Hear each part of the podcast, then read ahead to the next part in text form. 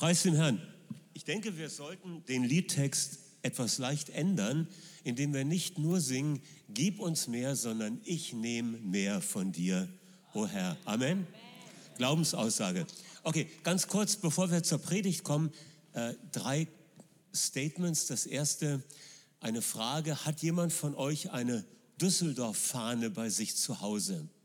Falls das der Fall ist, bitte nach dem Gottesdienst direkt bei mir melden.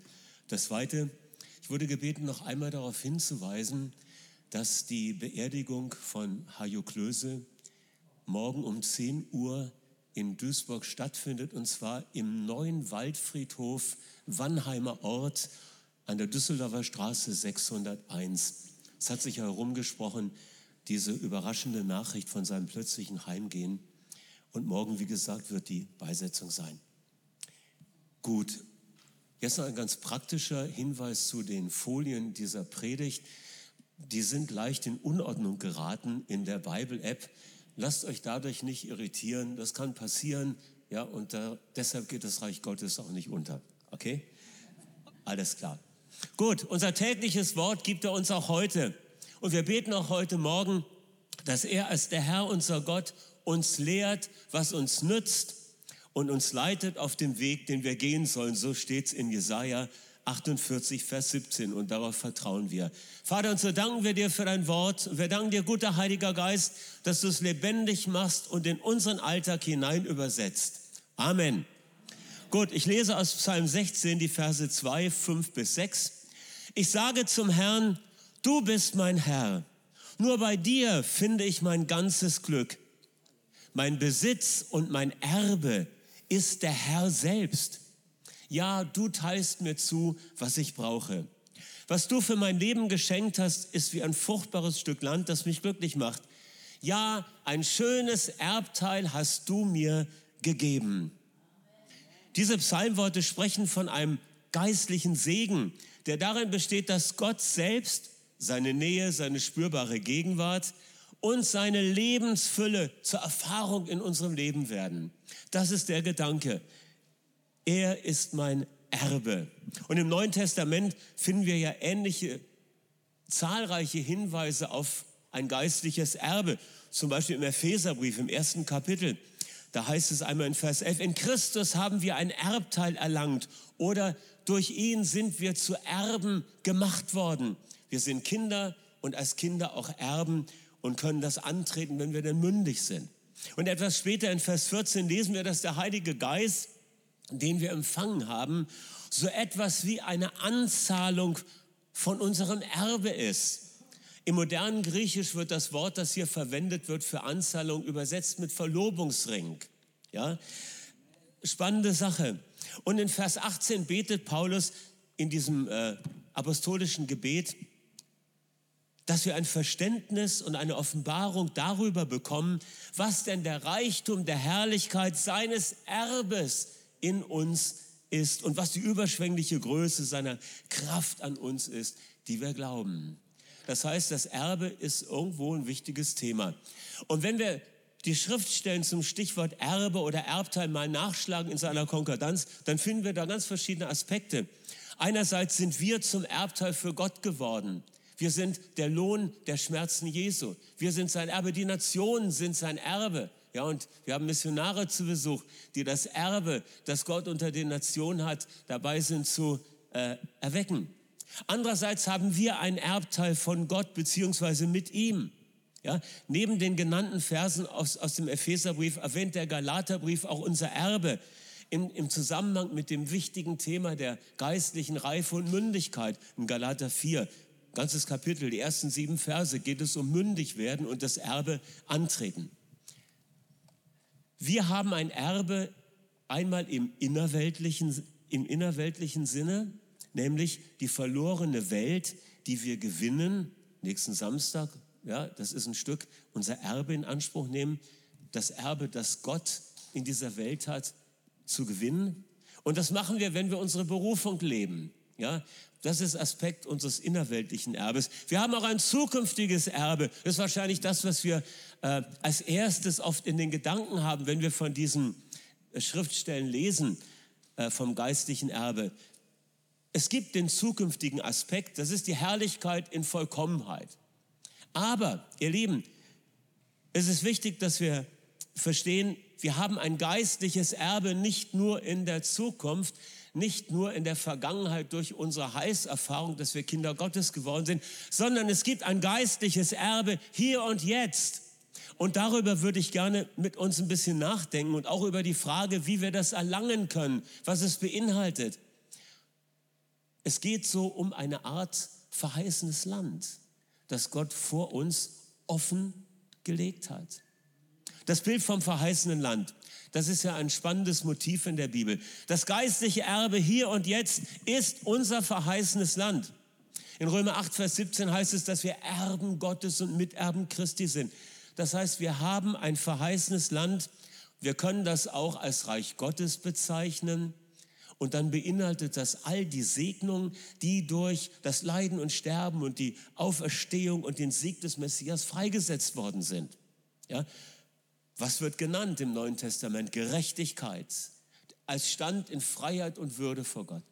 Gerechtigkeit, Frieden mit Gott, Freude über das Heil und das alles durch den Heiligen Geist und natürlich auch vielerlei Machterweise und Kraftwirkung des Heiligen Geistes, Manifestationen von Kräften der zukünftigen Welt im Hier und Jetzt. All das ist Teil von diesem geistlichen Erbe, das unser verheißenes Land im Bild gesprochen ist. Und ich wünsche uns so sehr, dass wir in diesem Land der Verheißung anfangen zu leben. Nicht nur daran zu glauben, dass es das gibt, sondern darin zu leben dass es nämlich da ist und nicht irgendwann vielleicht sich einmal ereignet. Que sera, sera. Nein, nein, nein, nein. Es muss ergriffen werden. Es gibt einen Dieb, es gibt einen Räuber, es gibt einen Lügner von Anfang an, der uns hindern will, das Erbe aktiv anzutreten. Oder um das Bild des Landes zu gebrauchen, unser Erbe ist besetzt, es ist fremd besetzt. Damals wie heute gibt es eine Reihenfolge. Exodus zuerst und dann folgt die Landnahme. Auf den Exodus folgt die Landnahme. Die beiden gehören zusammen. Der Exodus aus Ägypten, die Befreiung aus der Sklaverei, das ist ein Bild für unsere Befreiung aus der Sklaverei, der Sünde, der schlechten Gewohnheiten, der dämonischen Gebundenheiten. Ja, wir haben ein Ägypten verlassen, als wir herausgeführt wurden weil unser Passalam wurde geschlachtet, Jesus Christus. Ja, das ist unsere Freilassung. Und dann die Landnahme von Kanaan, das ist das Beanspruchen und aktive Einfordern des zugesprochenen Landes und das Vertreiben der dort wohnenden, widerrechtlich äh, sich aufhaltenden Mächte. Und das bedeutet für uns, äh, das ist ein Bild für uns, für das aktive Einfordern all dieser Segnungen, die Gott für uns vorbereitet hat. Landnahme bedeutet im glaubensvollen Gebet die Dinge zu beanspruchen und zu nehmen, das empfangende Gebet, das ergreifende Gebet, um das zu nehmen, in Anspruch zu nehmen, was Gott uns schon zugesagt hat. Ist so wichtig, gerade bei der Landnahme, wenn wir das Buch Josua lesen, da heißt es, äh, jeden Fu, jedes Stück Land, auf das eure Füße treten, das habe ich euch gegeben. Geht ihr hin und nehmt es ein. Das heißt, Josua und das Volk mussten vor der Landnahme nicht wieder beten. Herr, schenk uns doch verheißenes Land. Hey, Gott sagt, es ist da, das habe ich euch gegeben, ihr müsst reingehen. Jetzt ist euer Teil dran. Und so ist das auch mit vielen Verheißungen Gottes. So ist es auch mit unserem verheißenen Land. So ist es mit den geistlichen äh, mit dem geistlichen Erbe. Gott hat es uns zugeteilt, er hat es uns zugesprochen und wir müssen es nehmen, dürfen es nehmen. Naja, diese alttestamentlichen Geschichten sind für uns lehrreich. So sagt Paulus in 1. Korinther 10. Diese Dinge, die im Alten Testament berichtet werden, sind als Vorbilder, als Typbilder, als Schattenbilder für uns geschehen. Alles dieses ist jenen widerfahren, als ein Vorbild und es wurde aufgeschrieben für uns zur Ermahnung, zur gedanklichen Unterweisung. Damit wir angemessen mit den Situationen umgehen. Und in 2 Timotheus 3:16, alle Schrift ist von Gott inspiriert und nützlich zur Lehre, zur Zurechtweisung in der Gerechtigkeit, damit ein Mensch Gottes vollkommen sei, zu jedem guten Werk völlig ausgerüstet. Und jetzt schauen wir uns eine alttestamentliche Geschichte nochmal genauer an, nämlich die aus 4. Mose 13, 26 bis 14, 30. Das ist die Geschichte der zehn Kundschafter und der zwei. Ist ehrlich gesagt eine meiner Lieblingsgeschichten in der Bibel und die ist schon interessant. Das heißt hier, dass die Kundschafter ausgesandt wurden von Mose, von jedem Stamm einer.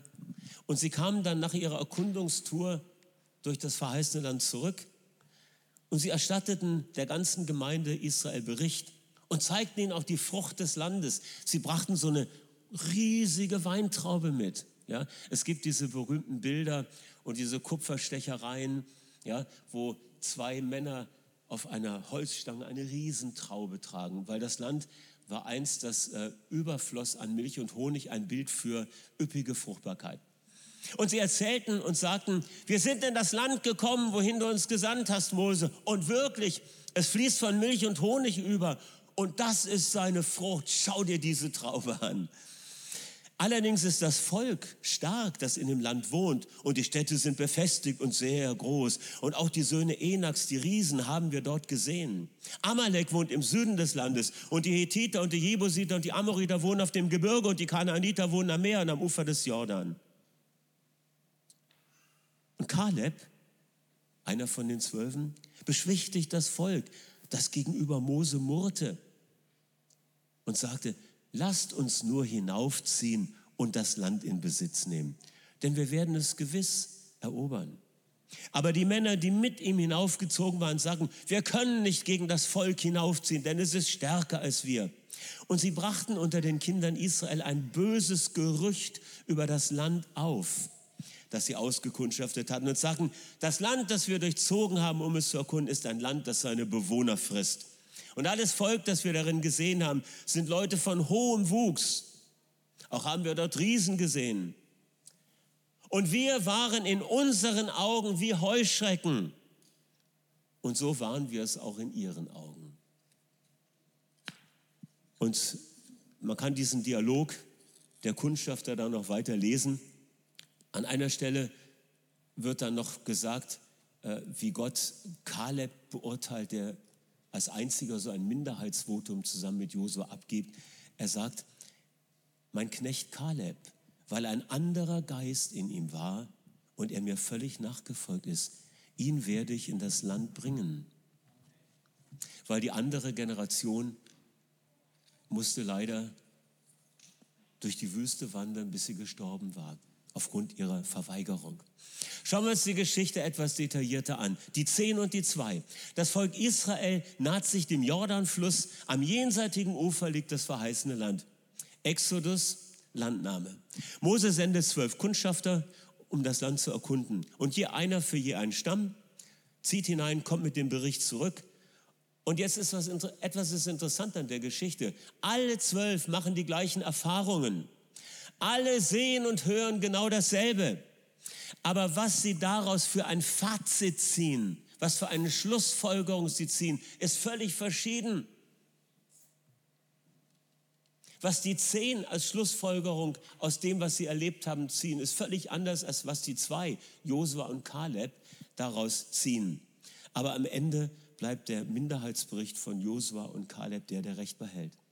Die Ausgangslage, ja, Gott sagt, sende Männer aus, dass sie das Land erkunden, je ein Mann für einen Stamm.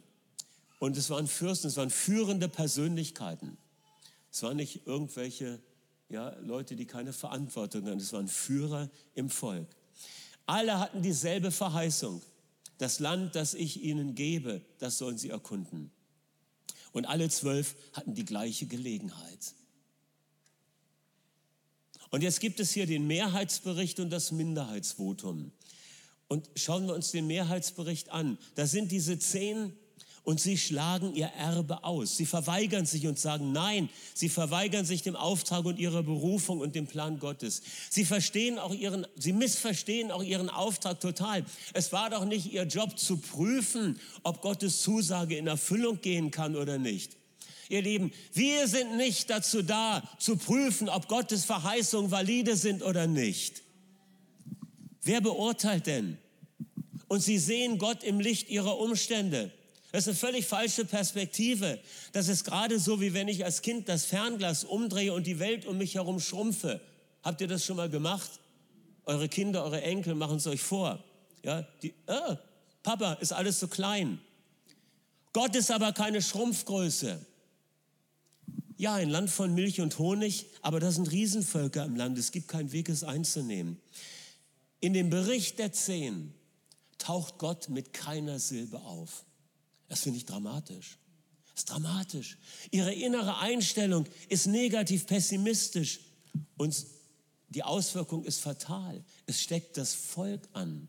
Zwei Millionen Menschen wandern nachher durch die Wüste und kommen in ihr um. Wegen diesem Bericht, weil sie Gott ausgeklammert haben. Das Minderheitsvotum, die zwei namens Josua und Kaleb, sie nehmen ihr Erbe an. Sie sagen, lasst uns losgehen und unser Erbe in Anspruch nehmen. Sie haben Ihren Auftrag richtig verstanden. Die aktuellen Bedingungen sollten Sie auskundschaften, aber nicht grundsätzlich Gottes Entscheidung über das Land hinterfragen. Sie sahen die Umstände im Licht Ihres Gottes. Wenn Gott uns einen Auftrag gibt, dann werden wir sorgfältig recherchieren. Wenn wir in einer bestimmten Stadt eine Gemeinde gründen wollen, dann werden wir recherchieren, was gibt es denn hier? Was sind denn die Hauptschwierigkeiten, die Hauptbedürfnisse, die Hindernisse und so weiter und so weiter. Und es mag sein, dass wir da einige harte Nüsse finden, aber es wird uns nicht abhalten, den Auftrag anzugehen. Das war die Aufgabe der Kundschafter, alles zu checken. Sie sahen, die zwei, sahen die Umstände im Licht ihres Gottes. Ja? Und es gibt Riesen, aber sie sind nichts gegen unseren Gott. Wir können sie besiegen und das Land erobern. Und nebenbei, das Land fließt tatsächlich von Milch und Honig über. Das heißt, ihr Bericht ist positiv, begeistert, optimistisch und gründet auch auf den Erfahrungen der Vergangenheit, nämlich wie Gott ihnen bisher geholfen hat. Lass uns nicht vergessen, Exodus liegt hinter ihnen. Gott hat sie mit starker Hand aus der Sklaverei befreit. Sollte er nicht in der Lage sein, auch die Verheißung, das ist euer Land, in Erfüllung zu bringen? Ihr Lieben, die ägyptische Armee, eine der größten Militär, äh, äh, in der damaligen Zeit, Gott hat es geknackt. Und die Völker Kanaans sollten, nicht der, sollten ihm standhalten. Unlogisch. Es hängt mit der Grundeinstellung zusammen, die Grundeinstellung der Zehn und der Zwei. In dem der, Unschaft, der, der Unterschied bei diesen Kundschaftergruppen lag ja nicht in den äußeren Gegebenheiten, die waren, wie ich gesagt habe, für alle gleich. Ja? Der Unterschied lag in dem verschiedenen Filter, gedanklich oder sagen wir in der Brille, durch die sie die Umstände betrachteten. Und dieser Filter, diese Brille in der Gedankenwelt hat mit einer Grundeinstellung dem Erbe gegenüber zu tun, den Zusagen Gottes gegenüber, ihrer Haltung gegenüber den Bewohnern des Landes und mit der Anstrengung, die natürlich auch mit der Landnahme verbunden ist. Es ist ja kein Selbstläufer, hat Gott ja nie gesagt. Die negative Grundeinstellung der Zehn, wir sehen keine Zukunft im Land. Wir wollen nicht kämpfen. Gott nehmen wir in die Rechnung nicht mit rein. Sie leiden am Heuschreckensyndrom. Ja, Vers 33, eine Offenbarung. Wir waren in unseren Augen wie Heuschrecken. Und so waren wir es auch in den Augen der Feinde. Wie siehst du dich als Mensch, der mit Gottes Verheißung erfüllt vom Heiligen Geist unterwegs ist? Wie siehst du dich? Siehst du dich wie ein Hänfli-Benfli, wie eine Heuschrecke angesichts der Gegebenheiten? Dann ist es gelaufen. Dann werden die äh, Widerstände dich überrennen und überrollen und, und über, überwältigen. Das Heuschreckensyndrom. Wie siehst du dich? Die positive Grundeinstellung der zwei.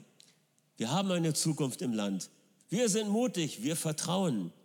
Wir rechnen voll und ganz mit unserem Gott. Sie sehen sich als Überwinder mit Gott.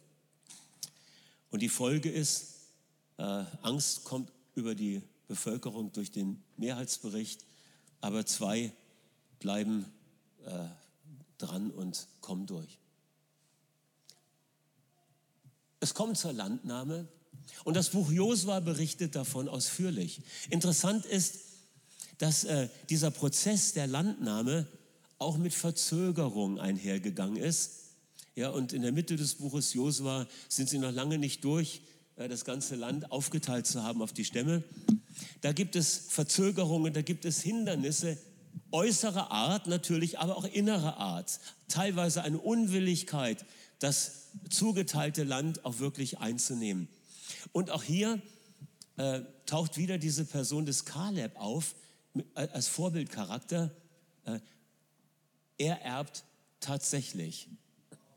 Er erbt tatsächlich. Äh, hier in Josua 14, Vers 6 folgende, da wird berichtet, wie Kaleb zu Josua kommt, der das Land ja verteilt und wie er sagt, du kennst ja das, was Gott zu mir geredet hat damals. 40 Jahre war ich alt, als Mose mich aussandte, das Land auszukundschaften. Und ich brachte ihm eine Antwort, wie sie in meinem Herzen war. Wichtiger Satz. Meine Brüder aber, die mit mir hinaufgezogen waren, machten das Herz des Volkes verzagt. Ich aber bin dem Herrn treu nachgefolgt. Ich bin heute noch so stark wie an dem Tag, als Mose mich aussandte. Wie meine Kraft damals, so ist meine Kraft jetzt, sowohl zum Kampf als auch aus- und einzuziehen. Und dann bekommt er das Land zugeteilt. Schauen wir uns das nochmal genauer an. 45 Jahre sind seit Beginn der Wüstenwanderung vergangen. Josua teilt das versprochene Erbe an die Stämme, an die Familien aus. Jeder bekommt seinen Teil.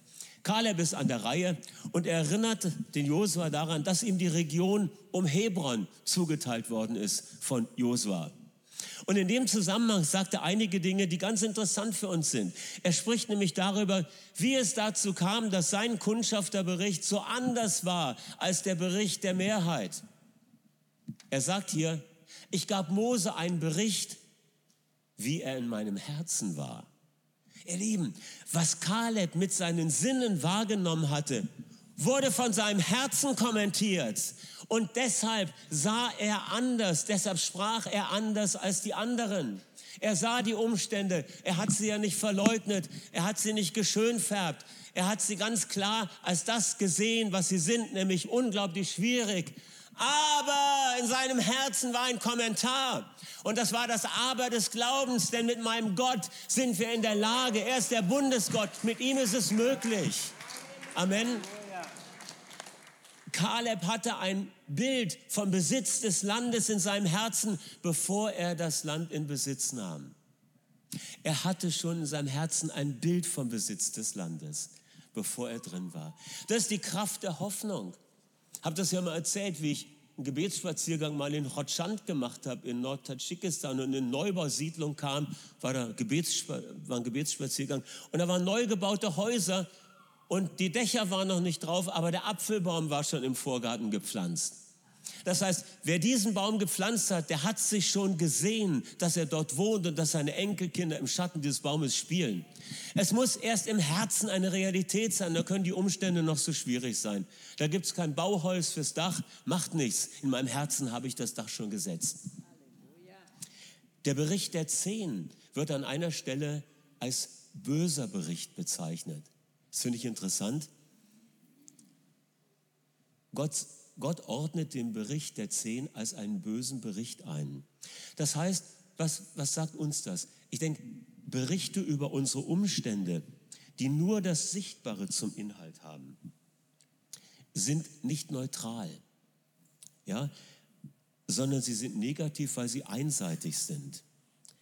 Ein wesentlicher Teil der Wirklichkeit wird ausgeklammert und kommt gar nicht vor. Ja.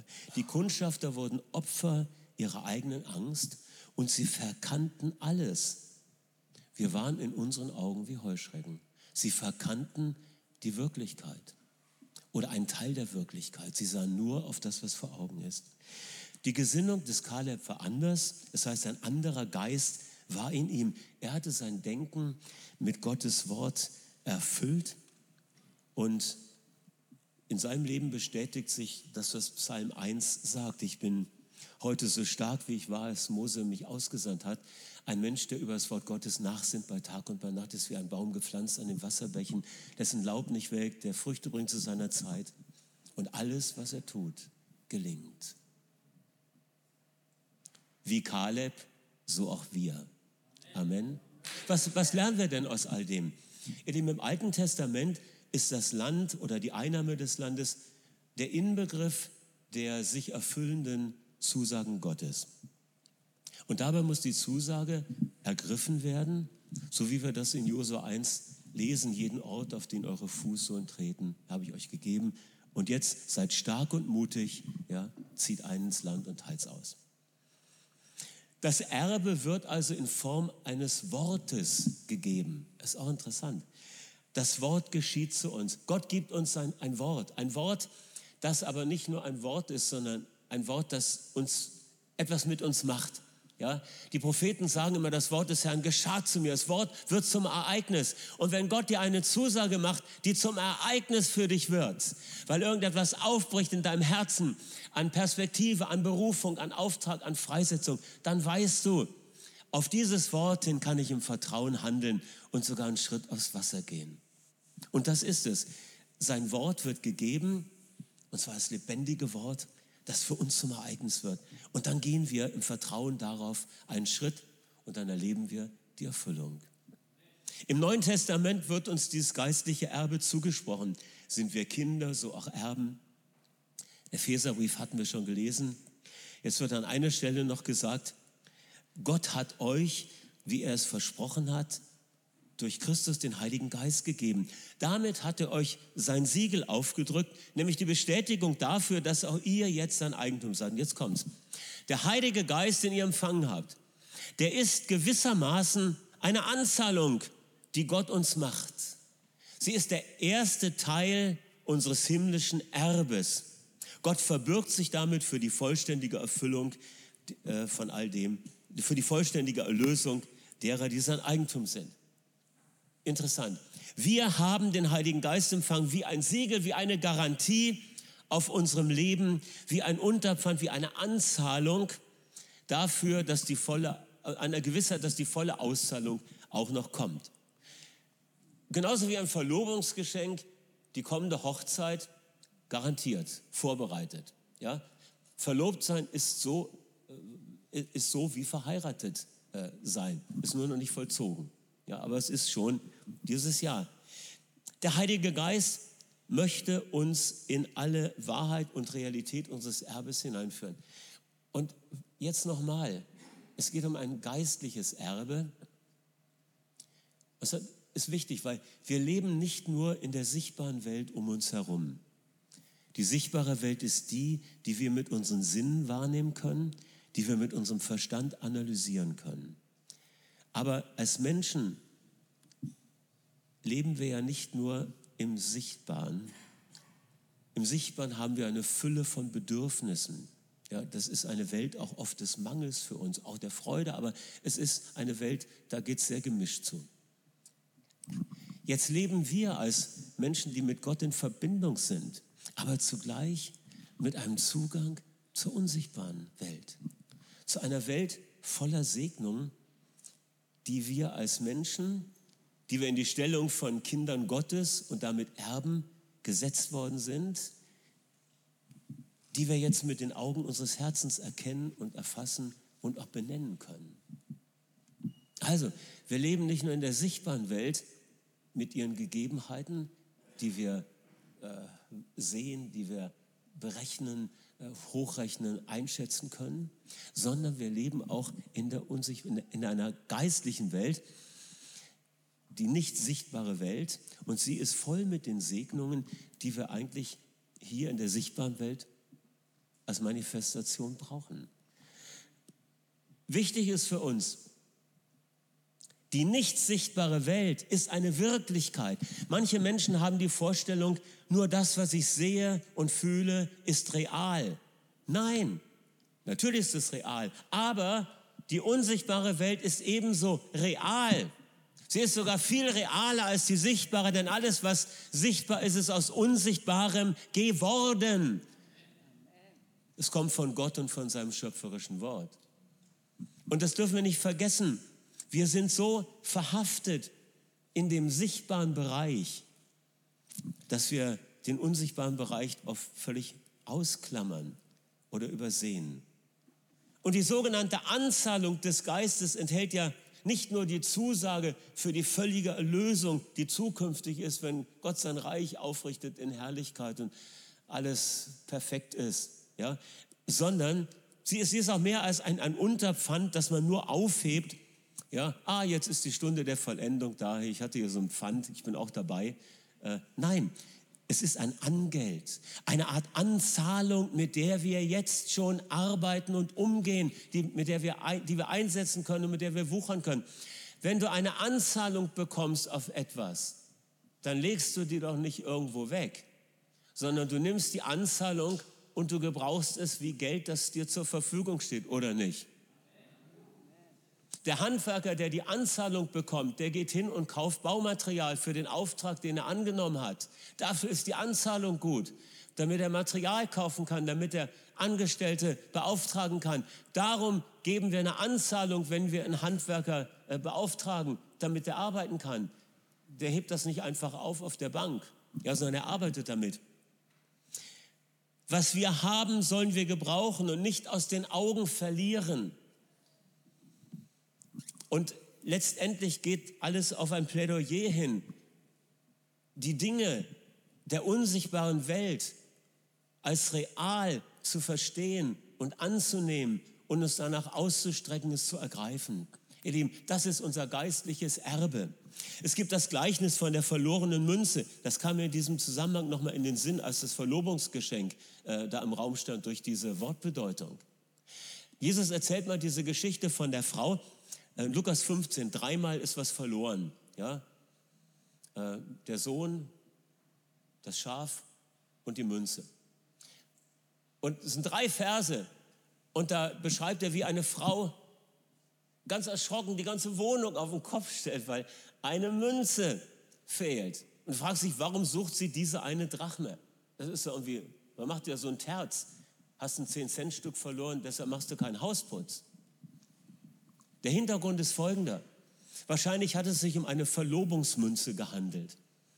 Es war damals äh, üblich in manchen Kulturen, dass der während der Verlobungszeit der Bräutigam seiner Braut immer wieder eine Münze schenkte und die Münzen hatten in der Mitte ein Loch und wurden dann aufgereiht auf einer Kette. Und sie hat all diese Verheißungen, Zusagen, wir werden unser Leben miteinander teilen, ja, äh, rechne damit, wir sind dabei. Das hat sie immer wieder auch gepflegt. Sie hat das angeschaut und sie hat sich Gedanken darum gemacht. Sie hat damit gearbeitet, ja, in einer gewissen Weise.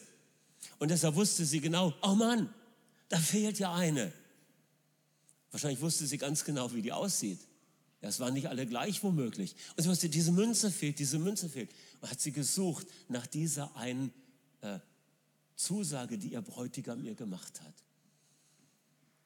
Wie gehen wir mit dem Wort Gottes um, das er uns mitgibt? Wie gehen wir mit den Verheißungen um? Zählen wir darauf? Rechnen wir sie durch? Arbeiten wir damit? Nehmen wir sie immer wieder hinein in unser Leben? Sind wir vertraut mit ihnen? Die Anzahlung, die Gott gemacht hat. Der Heilige Geist, das Wort Gottes, das er in uns lebendig macht. Woran denken wir, wenn wir mit Herausforderungen konfrontiert werden? Ich komme zum Schluss. Äh, richtiges Denken als Schlüssel zu unserem Erbe. Die Frage ist, woran denken wir, wenn wir Herausforderungen haben? Wir haben viele Herausforderungen im Moment, gerade im Hinblick auf Gesundheit. Ich kenne viele aus unseren Reihen, die mit gesundheitlichen Nöten kämpfen, teilweise schon lange. Und die Frage ist immer, welche inneren Bilder tauchen auf, wenn ich so eine Nachricht bekomme? Oder welches innere Bild taucht auf in mir, wenn ein Freund menschlich gesehen frühzeitig in die Ewigkeit geht? Ja? Oder jemand ist krank in der Gemeinde, hat auch wieder den Verdacht einer schlimmen Diagnose. Wie gehen wir damit um? Was taucht auf in mir? Sind es zunächst biblische Berichte von Gottes Eingreifen, der sich seinem Volk gegenüber im Alten Testament als verantwortlich für ihre Gesundheit erklärt hat? Ich bin der Herr, euer Arzt. An strategischer Stelle übrigens, nämlich vor dem Einzug nach Kanaan. Ja. Sind es Ereignisse aus dem irdischen Dienst Jesu, der umherging und wohlgetan hat allen, die vom Bösen überwältigt waren und alle geheilt hat, die zu ihm kamen? Tauchen diese Geschichten in mir auf? Sind es Berichte der frühen Gemeinde, die den Dienst Jesu in der Kraft des Geistes fortgesetzt haben, hat, begleitende Zeichen und Wunder erlebt haben, Durchbruch nach Durchbruch in ihrer Umwelt, tauchen Geschichten aus der Apostelgeschichte in mir auf. Schatten des Petrus. Sind es Erfahrungsgeschichten aus, Erfahrungsberichte aus Büchern oder Zeitschriften, die bestätigen, dass Gott heute noch der Heiler im Haus ist? Oder sind es Erinnerungen an Konferenzen, wo die Kraft Gottes so stark war, dass Menschen aus dem Rollstuhl rauskatapultiert worden sind? Das heißt, was taucht auf in mir? Was ist zunächst in meinen Gedanken? Bin ich ermutigt, Gott zu vertrauen, das Erbe nicht loszulassen, sondern einzufordern? Oder stehen mir die Situationen vor Augen der Niederlage, ja, die wir nicht ausblenden, die auch da sind? Äh, was, was ist stark in mir? Und wie gehe ich dann auch mit diesen Bildern äh, der Niederlage um, wo die Hoffnung sich nicht erfüllt hat. Ja? Randy Clark hat einen interessanten Artikel geschrieben, The Joy of Victory and the Agony of Defeat. Die Freude, wenn man den Sieg erlebt und auch der Schmerz der vermeintlichen Niederlage. Und darin beschreibt er, wie er damit umgeht, wenn in seinen Heilungsversammlungen Menschen geheilt werden und andere keine Heilung erfahren.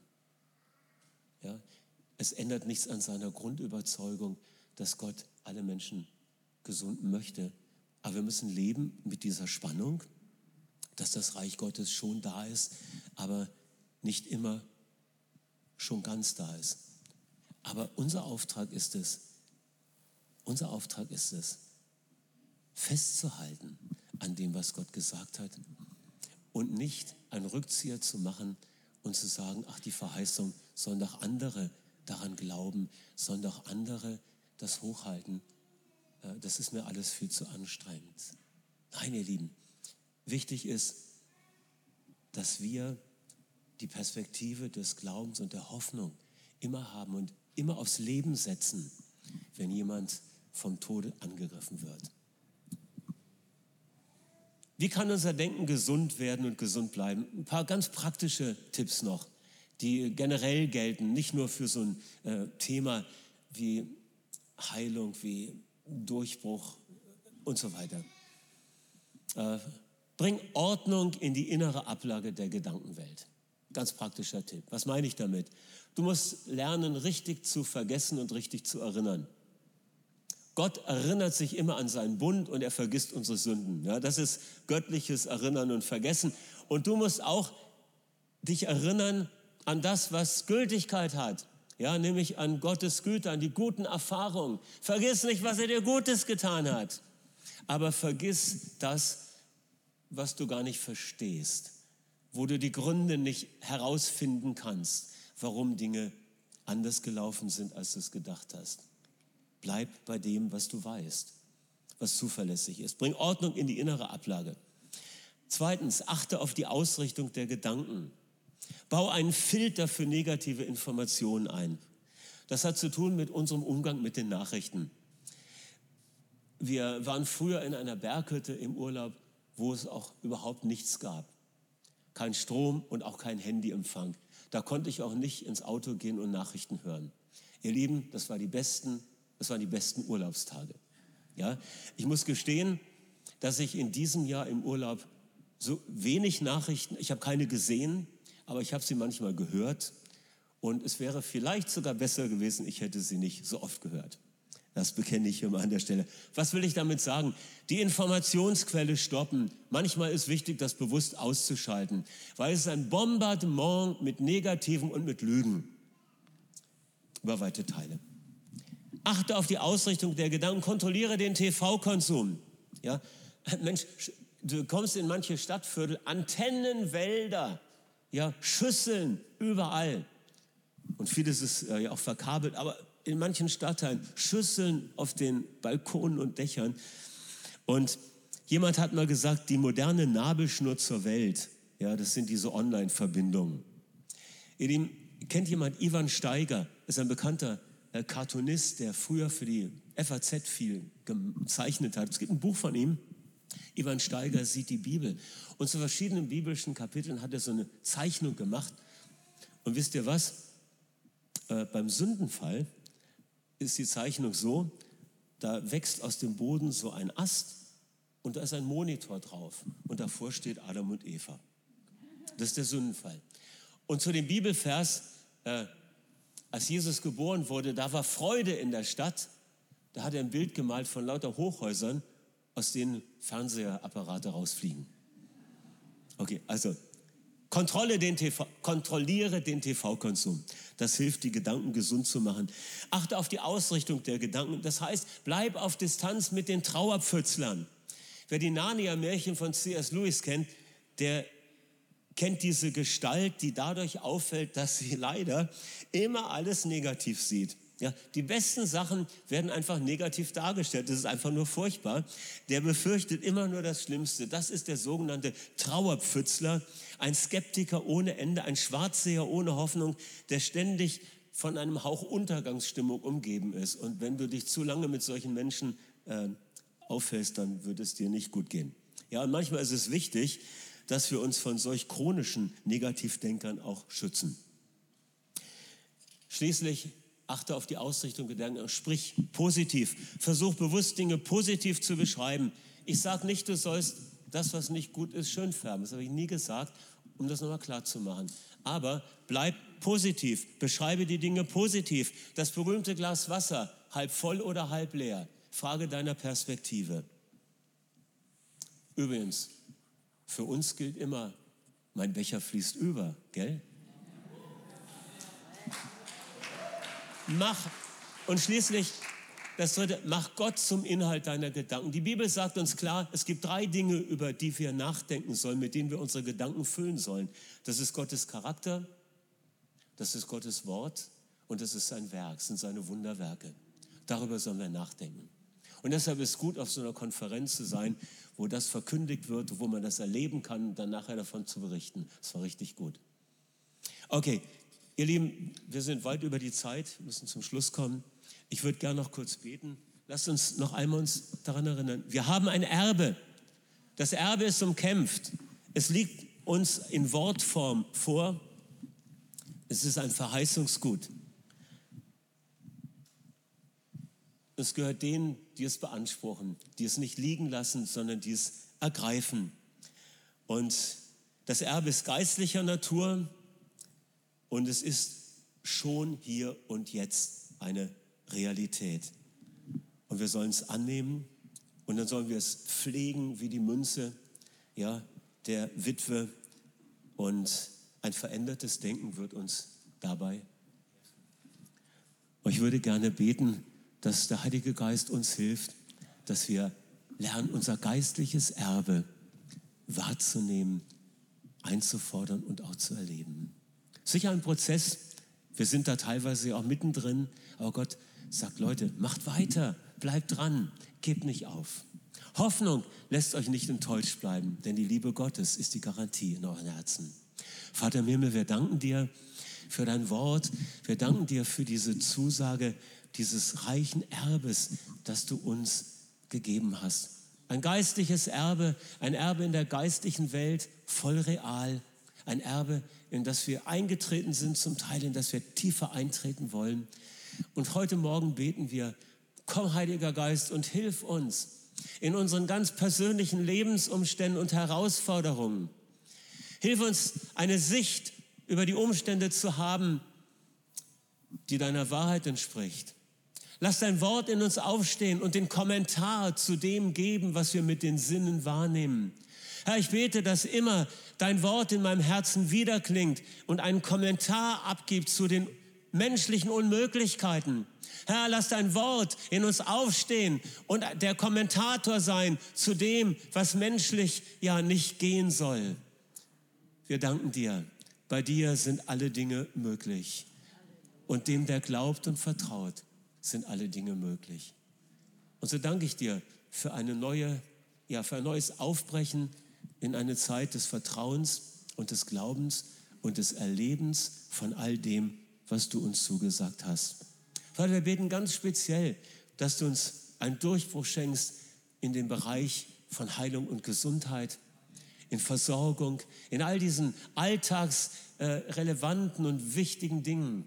Weil wir segnen auch heute Morgen all die Menschen, die gerade mit Krankheit kämpfen, die mit Diagnosen kämpfen, dass dein Wort in ihren Herzen eine starke Kraft wird und dass dieses Wort Fleisch wird in ihnen und dass dein guter Heiliger Geist ihnen dient mit der Manifestation deiner Herrlichkeit. Herr, wir möchten als Gemeinde hineintreten in diesen Raum, den du geöffnet hast. Herr, wir sagen, die unsichtbare Welt ist nicht weit weg, sondern sie ist gerade hier. Erinnere dich daran, die Welt Gottes ist gerade hier. Und du kannst einen Schritt hineingehen und sagen, Herr, ich trete ein in diesen Raum, wo ein Tisch gedeckt ist. Hier ist ein Tisch gedeckt fürs Abendmahl im Sichtbaren, aber daneben ist ein Tisch im Unsichtbaren gedeckt und dort bricht er dir den Süßteig der Wahrheit, dort bricht er dir das Brot der Freundschaft, dort bricht er dir das Brot der Heilung.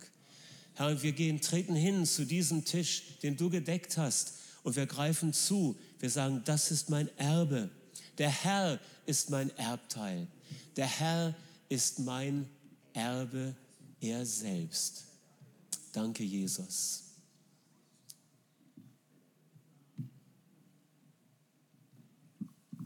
Amen.